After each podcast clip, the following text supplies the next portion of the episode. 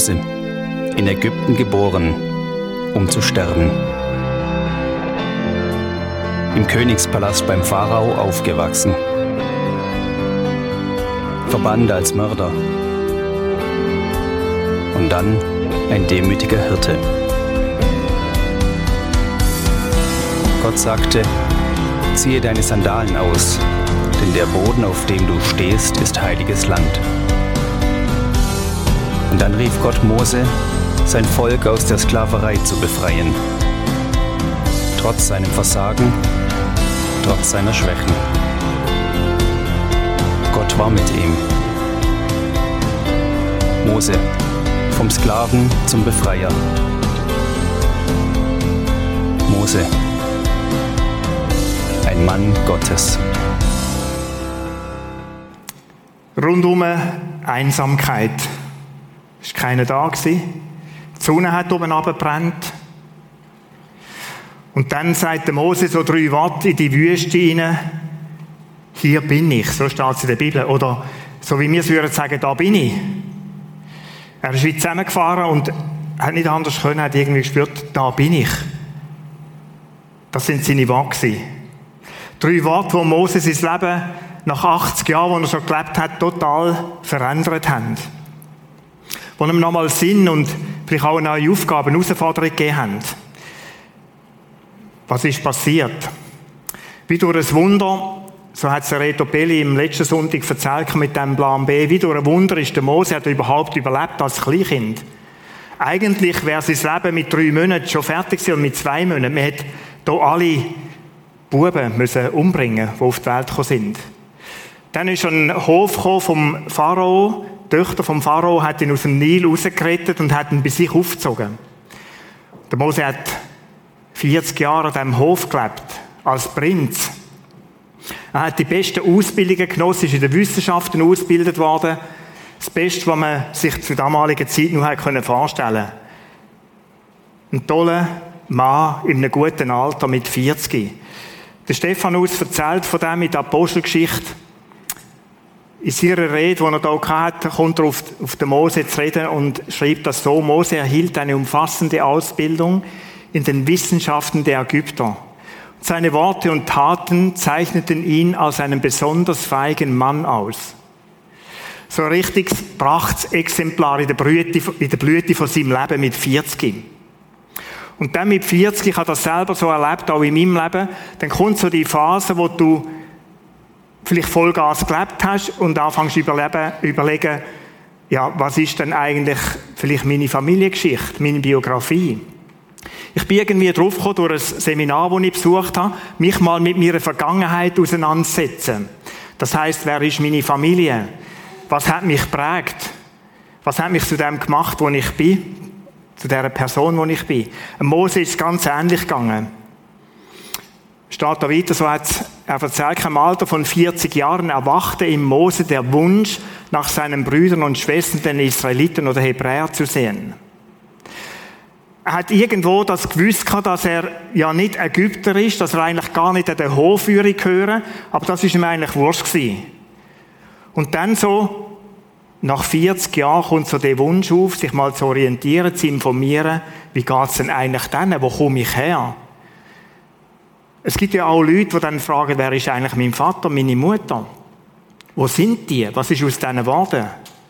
Und genauso habe ich es mir vorgestellt, als ich die Geschichte wieder durchgelesen habe und denke, da wacht, wach, erwacht etwas in diesem Mann rein, wo er nach seinen Wurzeln fragen lässt.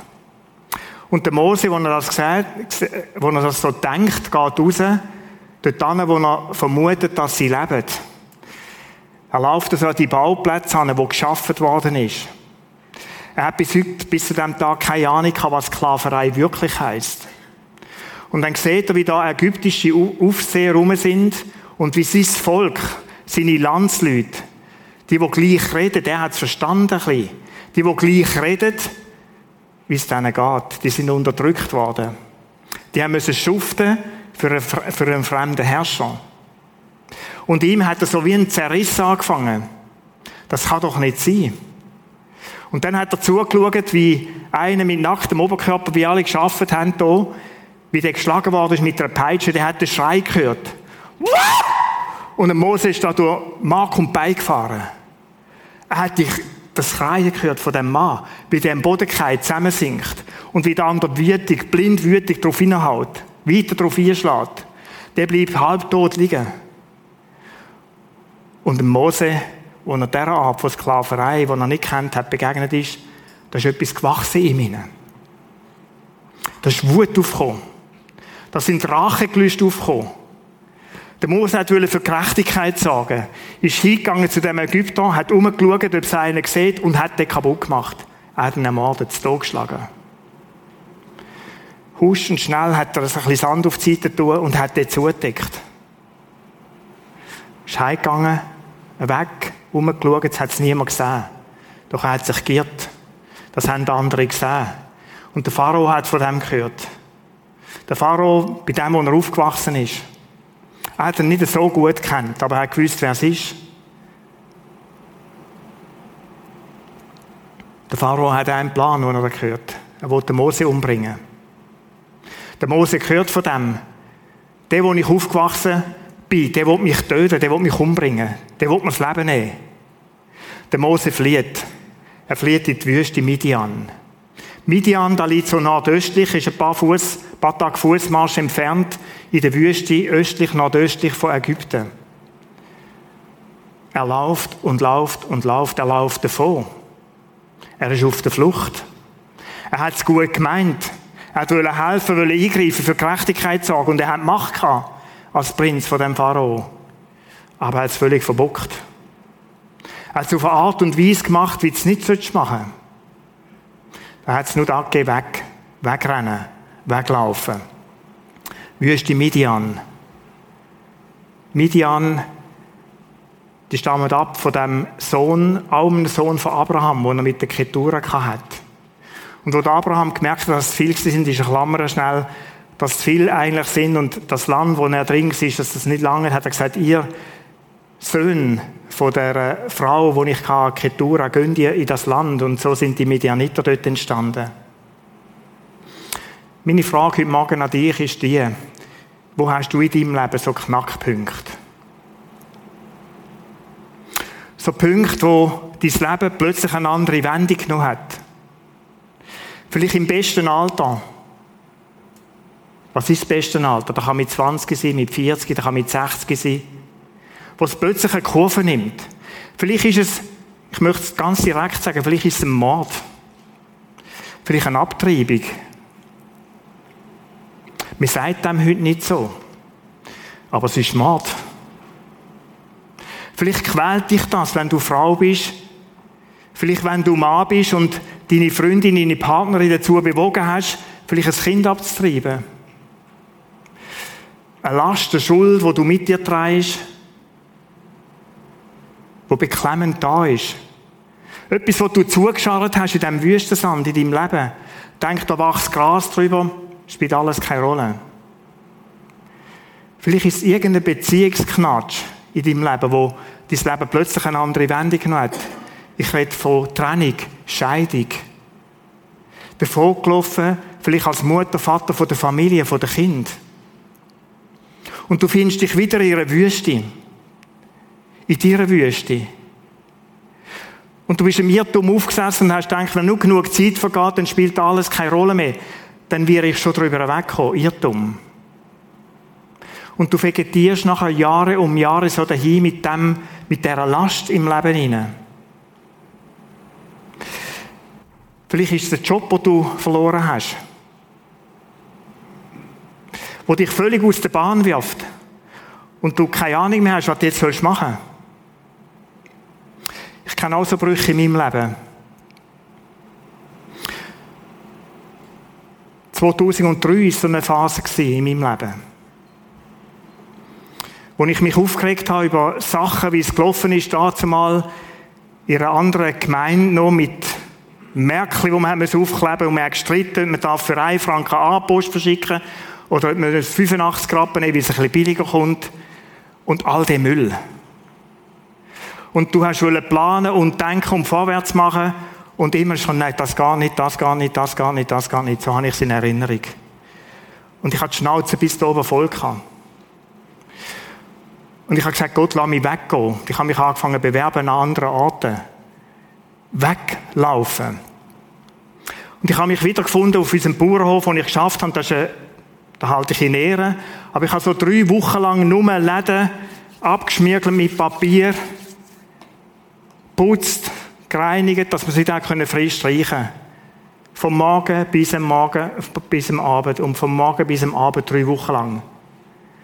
Und da habe ich mir überlegt, was ist eigentlich mit mir passiert?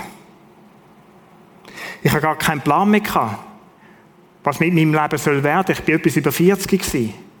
Eigentlich, wie man so sagt, in den guten Jahren. Ich bin wie weggelaufen.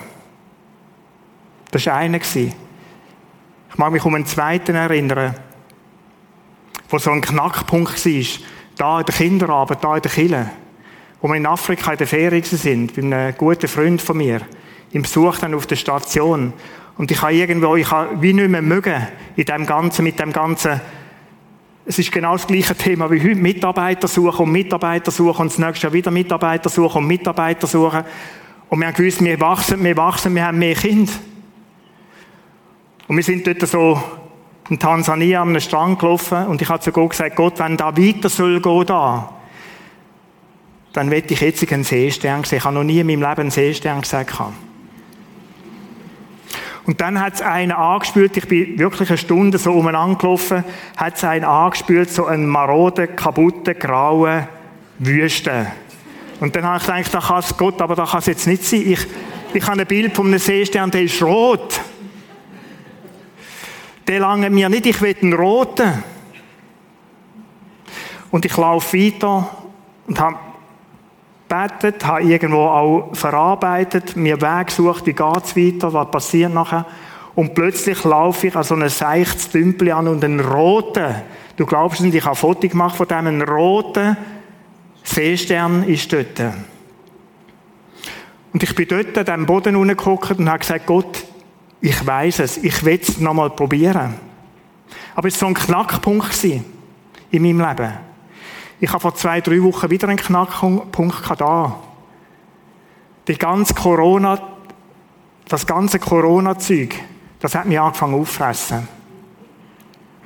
Ein paar Stühle mehr, ein paar Stühle weniger, Konzepte da, Konzepte so anpassen, Strich machen da, Strich machen dort. Und ich habe bei mir innerlich gemerkt, ich beschäftige mich nur noch mit dem. Es ist nur noch Organisation, nicht wie da etwas Schlechtes ist, ich mache es eigentlich sehr gern.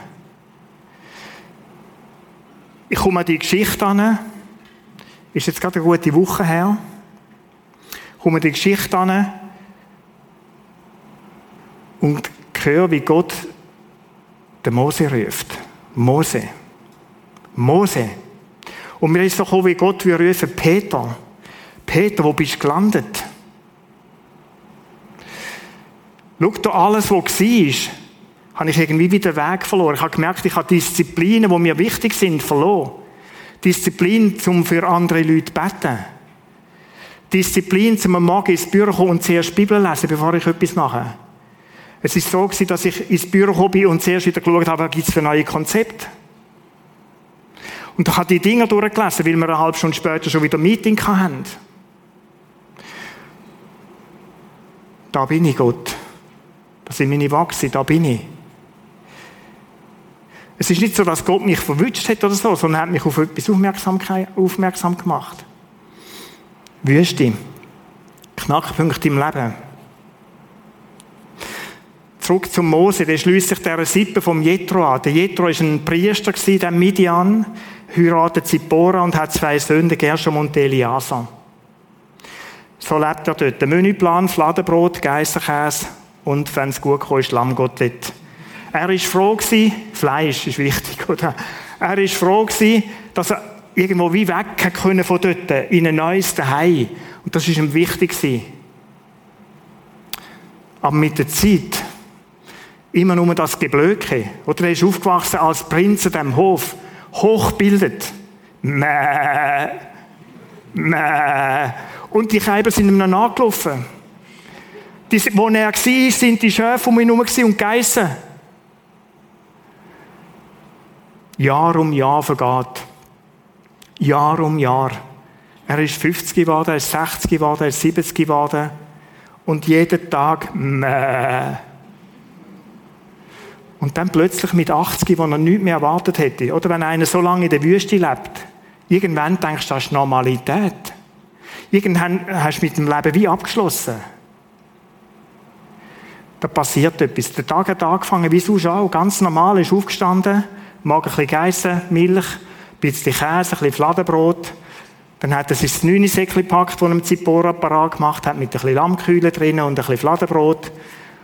Und so ist er weggelaufen. Küsli, Küsli, links und rechts. Und weg ist er gewesen. Manchmal ist der Gershom ein bisschen und manchmal ist der Eliezer gewesen, der mitgekommen ist. So ist er in die Wüste gezogen. Vor ihm einen langen Arbeitstag und hinter ihm die schießigen Schäfe, die ihm einfach nachgelaufen sind, umgehen haben, in die Sonne raus. Und da, wo er so am Berg Horeb kommt, Sinai auch, am Berg Gottes, plötzlich sieht er etwas, was er noch nie gesehen hat, einen Dornbusch, der brennt. Das war neu. Aber er ist stehen geblieben, weil der ist nicht verbrannt. Er hat zehn Minuten zugeschaut, eine Viertelstunde, eine halbe Stunde, Zeit hat er ohne Ende gehabt, und sieht, der Busch verbrennt nicht. Da ist etwas von seinem Intellekt wieder verwacht. Er denkt, da gibt es doch gar nicht. Ein Busch, der nicht verbrennt. Da muss ich schauen. Und da stellt sich so der Busch an. Und plötzlich, wie aus dem Nichts raus, hört er laut, Mose! Mose! Der Mose ist zusammengefahren. Das ist einer, der mich kennt. Wer redet mich mit meinem Namen an? Wer ist da? Dann muss er näher gehen, dem Phänomen auf die Spur. Was ist da? Wer redet da aus dem Darmbusch raus? Und wo Gott gesehen hat, dass er näher kommt, sorry, genau, wo er näher kommt und die Stimme hört, da ruft er, da bin ich. Da bin ich. Hier bin ich. Der Mose möchte nachher ran. Der will mit dieser Person reden. Schauen, wer da ist. Gott hat er nicht kennt übrigens. Der ist atheistisch aufgewachsen, würde man heute sagen. Am Hof vom Pharao hat niemand von Gott geredet. Er hat nur vom Hören sagen gewusst. Das war mir irgendwo in Erinnerung. Er hat von seinem Schwiegervater, dem Jethro, dem Priester, etwas gehört vom Gott von Abraham, aber dann ist er stehen geblieben. Mir hat er nicht gewusst.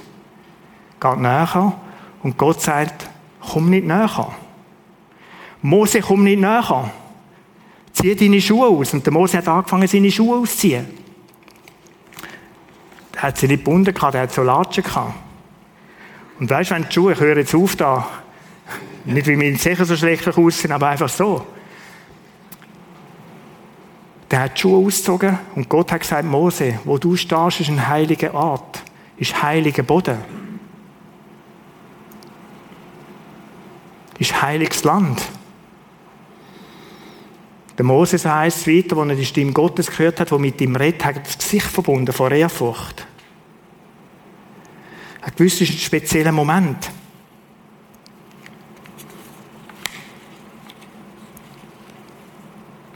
Dann hat ihm Gott einen Auftrag gegeben. Er hat gesagt, Mose, schau, ich habe es gesehen.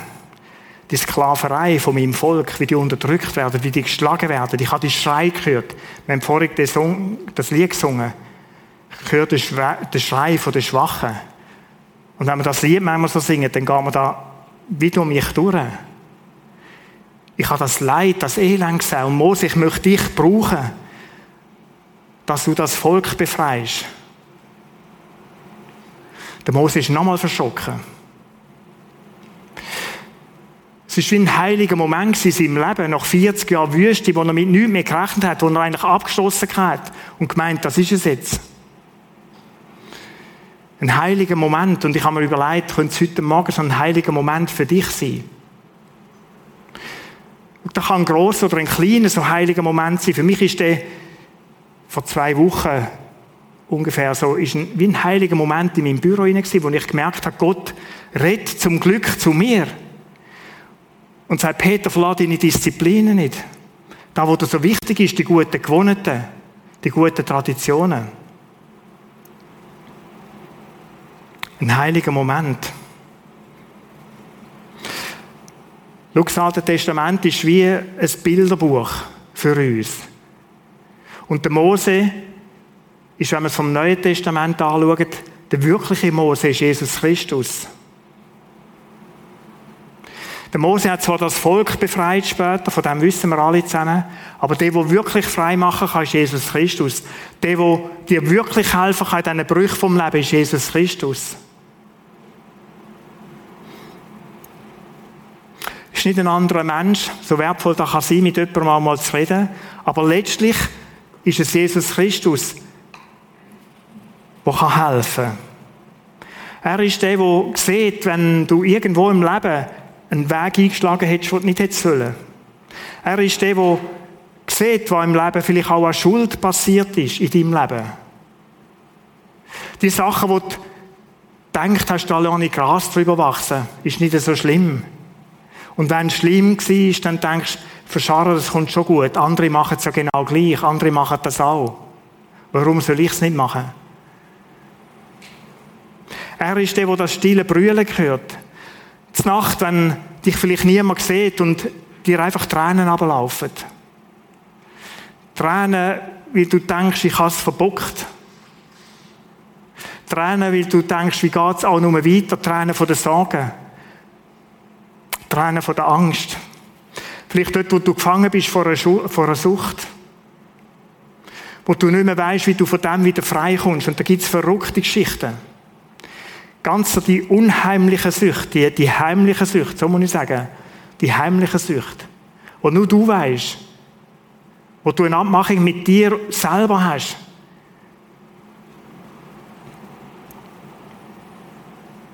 Er ist der, wo dich ruft, genauso wie der Mose, egal wie dein Leben aussieht. Das ist die Lektion, wo mir gefällt, der Mose im Leben. Der Mose, das ist kein unbeschriebenes Blatt gewesen. Wie gesagt, er hat einen Mord auf dem Gewissen gehabt, er ist davon gelaufen. Und Gott spricht ihn an. Es ist egal, ob das deine Geschichte ist oder ob du bis jetzt ohne Gott gelebt hast. Vielleicht auch wenn du im Livestream zuschaust, vielleicht eines den ersten Mal zuschaust. Das erste Mal vielleicht denkst, könnte das etwas für mich sein? Es ist egal, in welcher Wüste dass du aktuell lebst. Oder in welches wüste Leben dein Leben abtaucht ist. Ich habe da letztens mit einer Person geredet, die gesagt hat, die Corona-Zeit, die hat mir geschadet. Was heißt, die hat mir geschadet? Ich habe angefangen, Sachen zu machen, Peter, die ich nie gemacht habe, wo ich nicht gedacht hätte, dass ich es für mache. Ich bin an einem Punkt angekommen durch das ganze Zeug. Ich bin gleichgültig geworden, habe Sachen nicht mehr wahrgenommen. Ich habe einfach so einen Tag hier und bin eigentlich abgestürzt. Es hat ganz harmlos angefangen. So mit einem Gläschen Wein, zwei Gläschen Wein, einem Vierabendbierli, nochmal Vierabendbierli. Und heute, es ist noch nicht so lange her, es sind zwölf Wochen oder Corona, oder wie lange das wir jetzt da feiern. Sage ich, ich kann fast nicht mehr sein ohne das. Und ich merke, wenn ich doof reagiere, wie mir das nicht gut tut. Ich bin immer so gereizt, wenn ich Alkohol getrunken habe. Egal, ob dein Leben ein Sonnenpunkt ist. Es ist egal, ob du so in den letzten Monaten dich daran gewöhnt hast, so das Bequeme auf dem Sofa sitzen, mit einem kühlen Drink, Cappuccino und Gipfeli, Gottesdienst schauen, wie ihr jetzt gerade daheim. Dann ein bisschen die Arbeit, ein bisschen arbeiten. Dann wieder das Bierchen führen holen. Dann irgendwo eine Romanze schauen oder ein bisschen Fußball. Jetzt kommt ja wieder ein bisschen etwas, oder? Und sich ein freuen daran. Einfach weg von dem Stress. Ich kenne Leute, die haben gesagt, du, die Zeit war für mich wie ein Sabbatical gewesen. Der ganze Stress nicht mehr. Peter, der ganze Kille Stress nicht mehr. Livestream, wo sind die? Kamera 1. Kamera 1. Ich mag es von Herzen gönnen, es ist gut. Aber schau, Kille. Kille ist mehr. In der Kille geht es um Auftrag.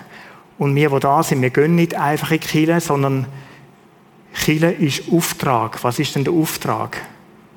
Botschaft von Gott in die Welt zu bringen. Und schau, die passiert nicht daheim auf dem Sofa, beim Gipfel und beim Cappuccino, sondern die die, das passiert dort, wo du Begegnungen mit Menschen hast. Es geht gar nicht darum, zu mit Kiel kommen und da zu sitzen.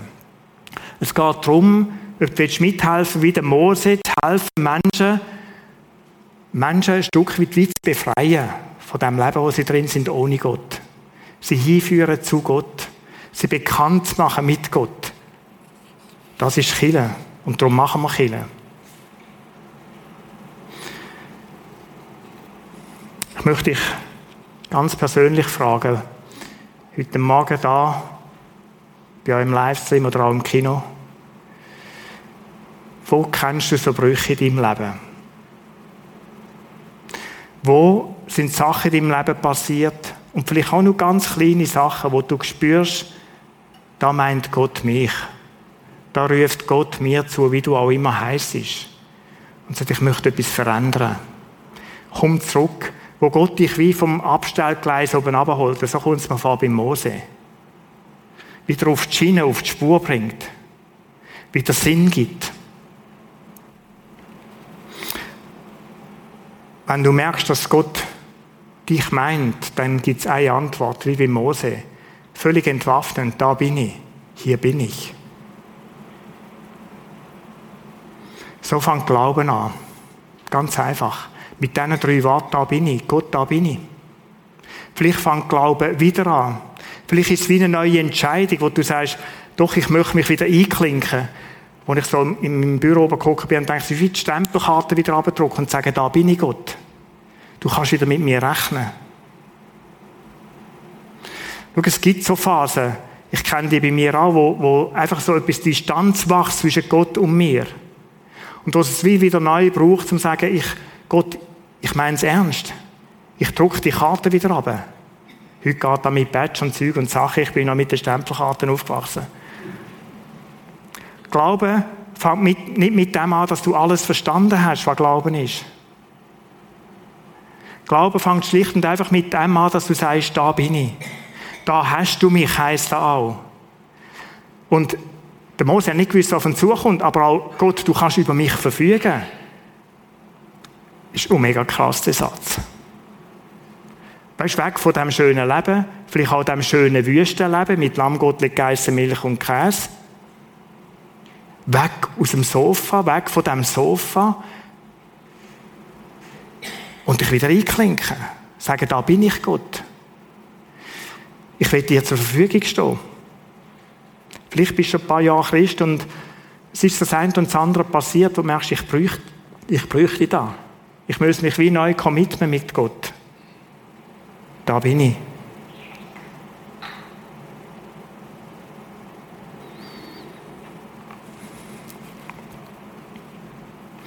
Vielleicht auch nach dieser Corona-Zeit, so wie es mir gegangen ist. Vielleicht brauchst du auch nach dieser Zeit oder in dieser Zeit, die geht ja noch länger.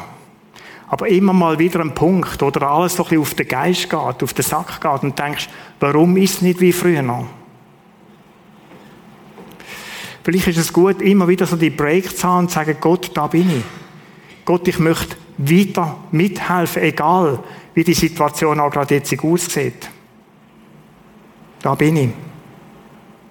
Ich möchte mithelfen, dein Reich zu bauen. Ich möchte mithelfen, deine Botschaft in die Welt zu tragen. Vielleicht in der Kinderkille, wo Sabine erzählt hat, wie sie Mitarbeitende suchen, auch bei den Teens. Vielleicht ist es etwas ganz anderes in der Veranstaltungstechnik. Wir können überall irgendwo Leute brauchen. Gartenbeiz, wo man jetzt draussen, es gibt heute Weisswürstchen und es gibt Brezel und es gibt ein Bierli dazu. Dass das steht, Leute braucht es Leute.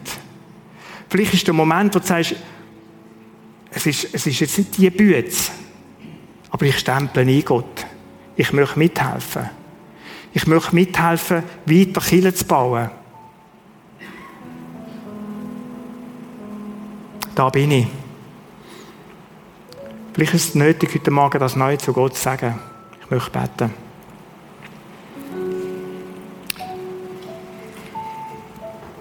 Vater im Himmel, du hast mir so einen heiligen Moment geschenkt, wo ich in meinem Büro geguckt bin und wo ich gemerkt habe, dieser Geschichte von Mose, wo ich so als eine Sache genommen habe, du meinst mich. Du rufst mir zu.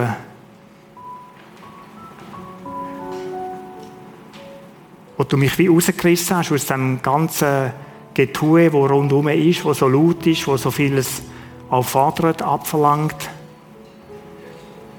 und mich zurückgerufen hast, das nicht zu verloren, was mir wichtig ist. Ich möchte dir danken für den Moment und Vater im Himmel, ich will für dich beten. Jesus, ich will für dich beten, wo um so einen Knackpunkt in ihrem Leben wissen, wie der Mose, wo etwas Verrücktes oder auch weniger Verrücktes passiert ist. Wo damit kämpfen, dass ihr Leben plötzlich eine Wendung genommen hat, wie sie es nie gedacht haben. Ich möchte für die beten, die so eine Wüstenzeit sind in ihrem Leben und so die Einöde da ist. Die Leere. Vielleicht auch die Perspektivenlosigkeit. Frage, ich will für die beten, Jesus, wo still trauert, wo eine Sorge haben und Menschen verloren haben an ihrer Seite, wo mit dem Wein ins Gang kommen.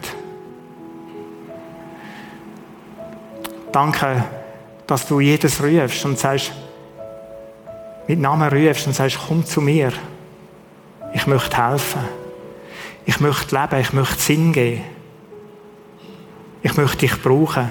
Was für eine Ehre ist das? Was für ein heiliger Moment, wo der Mose da erlebt hat, dass du ihn, den Mörder, willst brauchen. Danke, dass das für jedes von uns auch gilt. Steht in deinem Wort, dass du Herzen verbindest, Wunden heilst. Und ich danke dir, dass das immer anfängt mit dem, dass ein Mensch sagt, ja, da bin ich. Schenk Mut und Kraft heute Morgen denen, die das nötig haben und brauchen, zum zu sagen, da bin ich. Und Jesus, komm du in dein Leben. Gestalt du neu. Hilf. Hilf zurecht. Danke. Amen.